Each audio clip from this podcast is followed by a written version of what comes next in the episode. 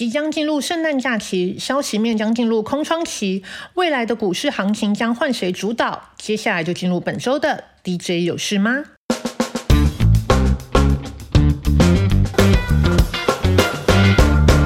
在美股的部分，据美股金融大叔 Barry 表示，下周一是圣诞节，再过几个交易日后进入新年假期，基本上没有什么消息面的重要讯息，相对起来成交量会萎缩。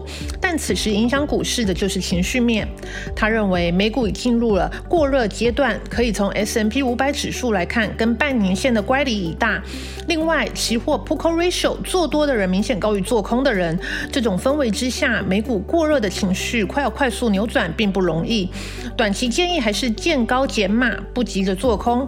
消息面预料下周是空窗期，但待一月节后才会有重要的经济数据公布。回到台股，在热门族群的部分，根据 XQ 全球赢家的选股策略，再度跳出货柜航运，其他还包括笔记型电脑以及平板钢族群。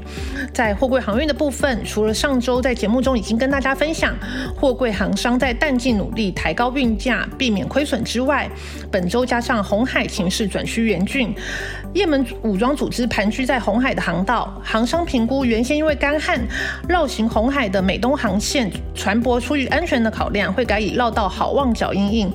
对于承揽商预期绕道需求，应会改以收取附加费等方式来反映成本上升，对各个航线的运价支撑也会有正面的效益。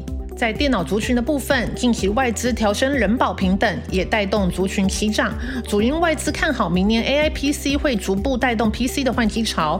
之前那波 AI 伺服器炒作之后，族群已经修正一段时间。现在市场则期待 AI PC，预期明年 AI PC 渗透率个位数，加上 PC 市场历经两年衰退后将回暖，明年还有 Win 新作业系统，整体 PC 市场会有个位数的回升。另外，人保本身高毛利率。率的医疗事业目标三年内占获利一成，加上他们持续布局伺服器以及车用电子，有助于长期获利结构优化。而在平板钢族群的部分，主要受惠炼钢原料焦煤、铁矿砂成本居高不下，带动全球钢价上涨。中钢一月第一季的盘价每吨上涨五百到八百元，钢市呈现复苏迹象。加上预期明年联总会会降息，景气有望回温。据线上记者了解，下游业者已经开始补货。看逢低买进，明年整体钢铁产业一定会比今年好，尤其通常年底会有一定的行情，而通常平板钢以及碳钢会先复苏，是先行指标，所以带动整体钢铁产业对明年可以有所期待。而在下周大事的部分，电子股下周系晶圆大厂台盛科将召开法说会。二零二三年半导体受库存去化之苦，台盛科所对应的下游晶圆代工以及记忆体，普遍今年都倍感压力。但随着记忆体市况好转，明年渴望迎接复苏的力道。连接元件厂商良德电下周召开法说会，公司持续进行产品结构优化，包括提升非笔电应用的产品，如游戏机、智慧家电以及车用等等，推动毛利率向上。明年动能包括亚马逊智慧电力以及低轨道卫星市场。另一家线材厂商嘉基也将召开法说。嘉基拥有光引擎的高速传输线材解决方案能力，先前也拿到两家台厂跟一家美系大厂的认证。市场关注主要在 AI 相关的布局，明年是否发酵？另外，下周有蛮多生技厂商的活动，中天、合一、钻石投资将召开法说会。三家同属中天集团，市场最关注的还是合一糖尿病足溃烂植物新药取得。中国药证后续的规划，对集团的中天、钻石投资都有帮助。下周还有宝林附近的法说会，明年先关注柠檬酸铁原料药的益注。另外，博成生医下周法说会，明年看旗下抗生素以及爱希康销售同步成长。另外，股生长因子也将启动三期临床试验。在汽车相关部分，休闲车以及机车零件大厂丰翔 KY 将召开法说。丰翔为越南概念股，生产基地位于越南。公司除了休闲车外，外销之外，金车零组件在越南内销，今年市场较不佳，但因为越南有供应链移转的优势，今年接到不少案子，公司对明年看法正向。大型铸件厂商永冠 KY 也将召开法说会。永冠主要是做风机铸件，今年表现较不佳，第四季到明年第一季预估仍是亏损。但永冠为台湾唯一可做国产化铸件的业者，明年离岸风电一之前的并网时程规划将进入安装营运期。永冠明年在国国内市场渴望出货向上，但另外也要观察中国风电市场有没有回温。连锁零售通路三商加购也将于下周将召开法说。三商加购旗下主要包括通路品牌美联社、新蒲市集以及药妆通路 Thomas 特美士。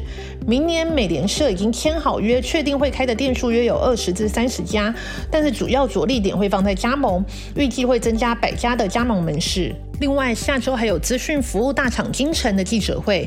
金城主要是携手第一金开发 ESG 智能永续指标数据平台的上线记者会。平台会整合证交所产业分类，并经 AI 演算投资资讯，提供投资人针对个股 ESG 评分查询，作为投资参考。金城今年前三季赚赢去年，股利目标维持配发五元的惯例。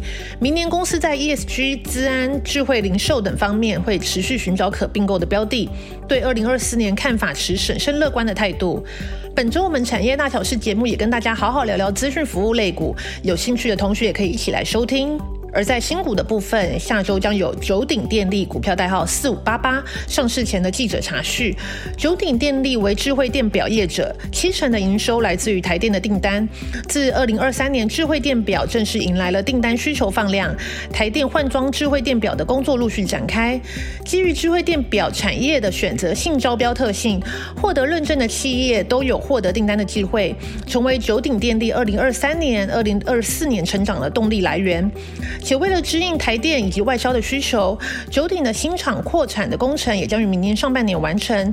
智慧电表的产能将会是倍增的表现。下周还有半导体设备厂商巨贤股票代号七六三一的上市前法说会。巨贤主要从事高科技厂务端气体管路配置工程以及设备零组件开发服务，客户群涵盖国际级半导体代工厂、记忆体大厂、光电业、太阳能、封测产业及化学工业等。上半年每股获利。三点五九元。另外，有想要年前买新车的听众也可以注意了，下周将有二零二四年新车季新能源车特展，几乎各家品牌车代理商都会参加，将展出各家品牌的年度新车、新能源车、超跑、商用事业伙伴用车。国内上市柜业者包括和泰车、裕日车、裕隆旗下的纳智捷也都会参加。以上就是本周的 DJ 有事吗？这个周末就要迎接圣诞假期了，配上最近好冷好冷的天气，好像也特别有圣诞氛围。但大家还是别忘了要注意保暖。那我们就下周见啦，拜拜。